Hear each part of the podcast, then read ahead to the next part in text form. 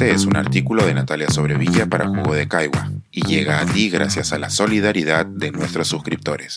Si aún no te has suscrito, puedes hacerlo en www.jugodecaigua.pe. Azúcar, harina y mantequilla, porque toda familia escribe su propia historia. Cuando lean estas líneas, los peruanos ya habrán culminado las celebraciones navideñas, mientras que en el Reino Unido, donde vivo hace mucho tiempo, estarán inmersos en lo que llaman Boxing Day o Día de las Cajas. Nadie nunca me ha logrado explicar el porqué de este nombre. Algunos dicen que el 26 de diciembre era el día que los sirvientes de las grandes casas recibían su aguinaldo en cajas llenas de productos para celebrar en el día posterior a la fecha principal.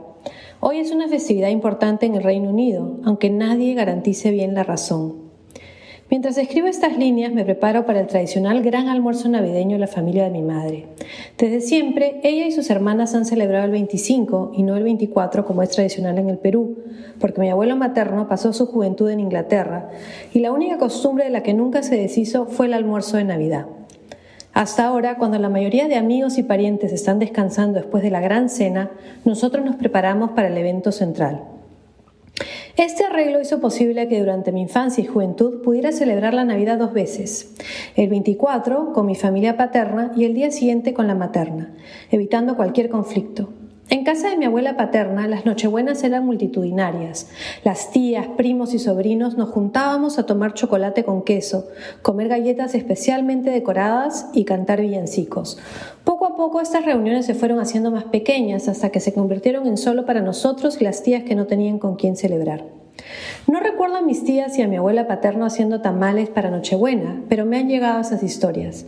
Lo que sí recuerdo es que toda la semana previa a la Navidad, las hermanas de mi padre se juntaban en la cocina de mi abuela a preparar y decorar cantidades industriales de galletas de mantequilla decoradas con azúcar de colores. Mi familia paterna es especialmente bailarina y siempre terminábamos en baile. Hacer los preparativos era siempre una fiesta y entre la alegría se llenaban cajas y cajas de galletas. Esa se convirtió en mi tradición de navideña. A los 13 años recibí mis primeros moldes y cuando mi mamá y mi tía comenzaron a vender tortas y dulces navideños, yo me dediqué a las galletas y así fue que gané mi primer dinero. Cada año mi hermana y yo hacíamos montañas de galletas para vender y capitalizarnos en tiempos de crisis económica. Las tías, primas y cualquier despistado que pasaba por el comedor de nuestra casa en estas fechas terminaba ayudándonos a amarrar cintas en las bolsas de galletas. Cuando tuve hijos, mi instinto me llevó a enseñarles el placer de las galletas. Su padre traía de su Austria natal una tradición muy parecida, pues todas las navidades se juntaba con su abuela para hacer cachitos de vainilla, algo que se ha convertido en parte central de nuestras celebraciones.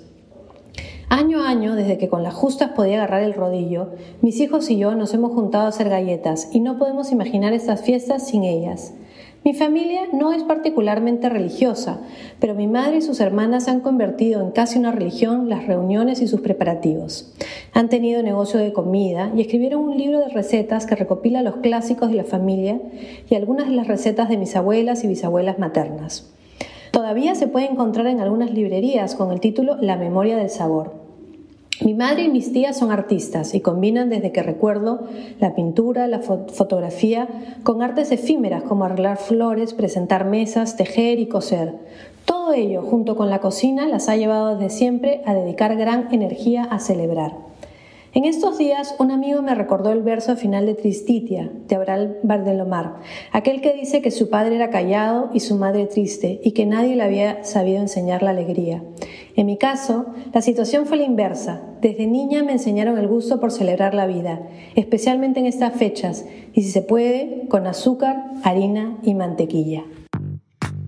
Este es un artículo de Natalia Sobrevilla para Jugo de Caigua y llega a ti gracias a la solidaridad de nuestros suscriptores. Si aún no te has suscrito, puedes hacerlo en www.jugodecaigua.pe.